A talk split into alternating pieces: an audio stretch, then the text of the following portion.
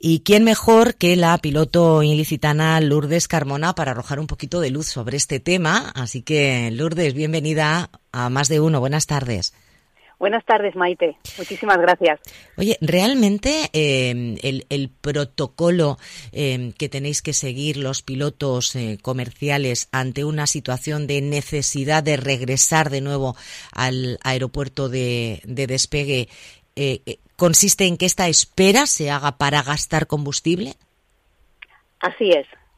Nosotros nos basamos al 100% en los procedimientos establecidos por el fabricante del avión en este caso hablamos de un Boeing 737, lo ocurrido ayer en, el aeropuerto del Altet. Y vamos, no inventamos nada desde el punto de vista que aquello que el fabricante dice que ha aprobado, porque está diseñado el avión para soportarlo de esa manera, porque los procedimientos son así y los pasos a seguir son esos, nosotros como pilotos actuamos siguiendo esos pasos que son los seguros. Por tanto, no se nos puede olvidar a nivel bueno, más básico, que los aviones están diseñados para volar y que las unidades de potencia, en este caso los motores, nos ayudan pues para llegar más lejos y para empujar, nunca mejor dicho, al avión dentro de una pista de un aeropuerto que tiene unos 3 kilómetros de media, pero que va muy cargado. Un avión puede pesar 60 toneladas o 50. Entonces, en el momento que falla una unidad del motor, eso no implica que el avión no siga volando. Esto quiere decir que nos, como que parece ser que en el momento que hay un fallo, el avión no va a ser posible, no se va a poder mantener en el aire y las cosas no son así. Las tripulaciones de vuelo estamos entrenadas y Aviación Civil exige un mínimo de dos simuladores al año.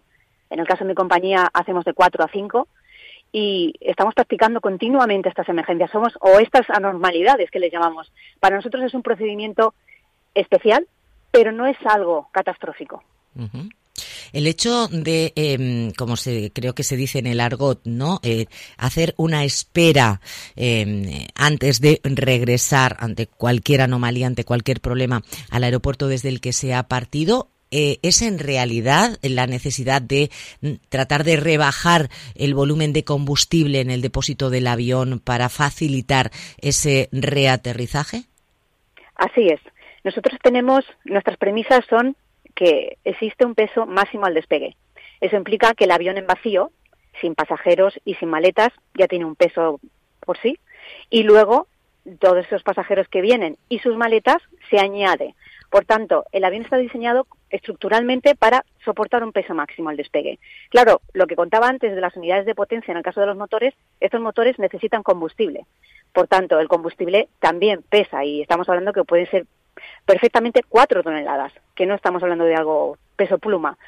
Luego, si se presenta algún fallo técnico que necesitamos porque el fabricante nos dice en ese procedimiento concreto que hay que regresar al aeropuerto de, más cercano, en este caso sería el de salida, pues nos vemos que la limitación al aterrizaje es más baja, es decir, nosotros necesitamos, pesamos más al salir porque llevamos todo ese combustible, pero cuando llegamos a destino tenemos una limitación más baja, por tanto no podemos volver a aterrizar y nada más despegar. Tenemos que hacer ese proceso de espera para perder ese combustible que se suponía que se iba a perder durante el crucero y durante ese trayecto y luego hacer un aterrizaje de forma segura, que fue lo que ayer eh, los compañeros hicieron en el aeropuerto de Altet. ¿Esto, Lourdes, es, es, habitual que pase o ha sido casualidad el que dos semanas seguidas, una en Madrid, la otra ayer aquí en el aeropuerto de, Elche, Alicante, mm, hayan casi coincidido en el tiempo? ¿O es habitual?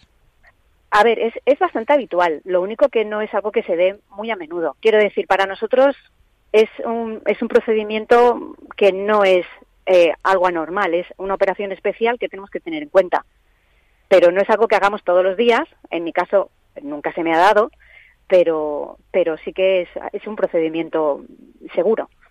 En definitiva, Lourdes, eh, llamada un poco a la tranquilidad, ¿no? Porque ahora va a parecer que en el momento en que notemos que el avión está un poco dando vueltas o que se nos anuncie que regresa, eh, puede hacer que, nos preocupemos un poquito de más si vamos como pasajeros, ¿no?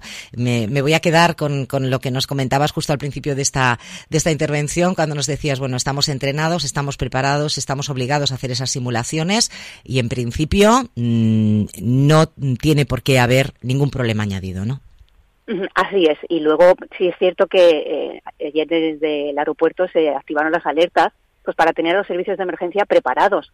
Pero ya se vio que no tuvieron ni que intervenir y que hicieron un aterrizaje de forma segura. Esto al que desconoce puede sonar a lo mejor un poquito como más grave, ¿no? Que pueda suponer eh, pues un poco más de, de, atención, ¿no? En un momento dado, pero no, no, es una operación absolutamente normal y por eso eh, volar es uno de los medios más seguros, porque están, estamos supervisados en procedimientos y luego a nivel de legislación.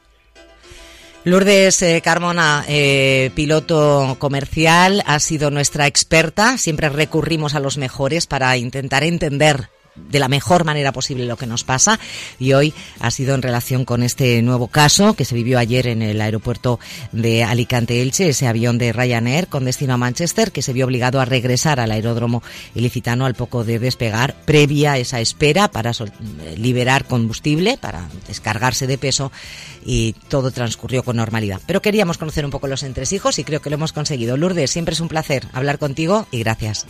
Muchísimas gracias.